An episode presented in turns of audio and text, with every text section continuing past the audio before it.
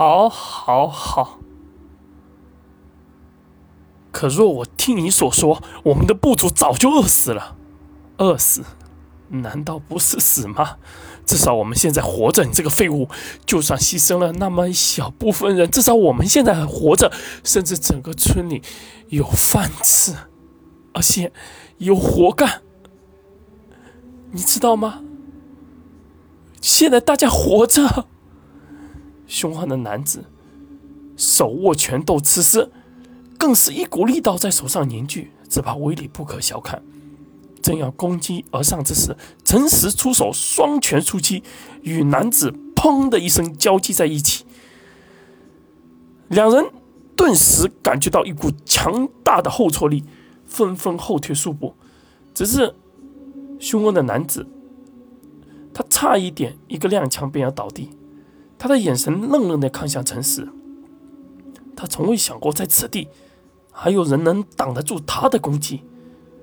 他可是受过日不落帝国军队所改造出的优秀的品种。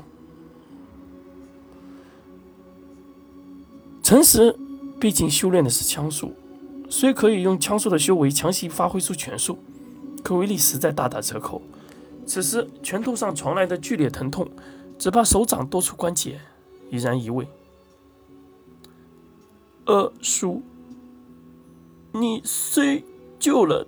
打家，但让打家逐渐丧失了最初的自己，沦为了帝国的工具。你难道不知道成为军事实验之后的结果吗？你已然变异，而且变异的人是不能繁衍种族的。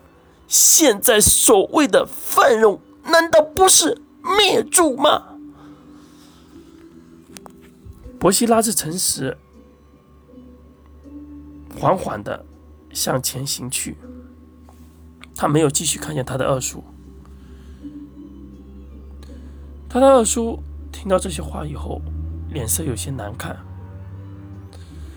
只是身为族长唯一的儿子，伯西，他有他自己的立场。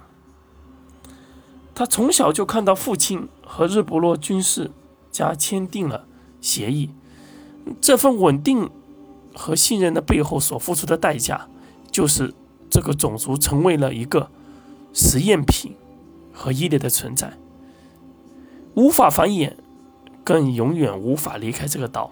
这便是这个种族最后的悲哀。虽然被改造的人一个个。拥有了恐怖的实力，但这真的有用吗？伯西来到了教堂之处，重重的推开教堂的门。俨然这是他做了一辈子的准备。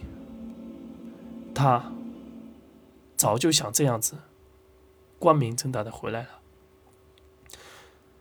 从小他就想像一个大人一样，一个少族长的样子，带大家走向光明。从小时候父亲签下那份不平等的条约开始，他就想像如今这样重重的推开这套这道教堂圣殿的大门。不惜重重的跪在地上，他的眼神直勾勾的看向前方站在教堂顶端的一个沧桑的老者。父亲，你还记得小时候你和我讲的那个故事吗？天使的降临，皮克特族的重生之日。教堂殿内所有人极为吃惊的看着跪在地上的波西。教堂。殿主殿之上的老者，慢慢的转身，朝着跪在地上的伯西看了一眼。他年迈的神情竟不喜不悲。这些年，他已然听过太多的传言了。年纪给了他对任何事情都是一种极为淡定的表现。他已经麻木了。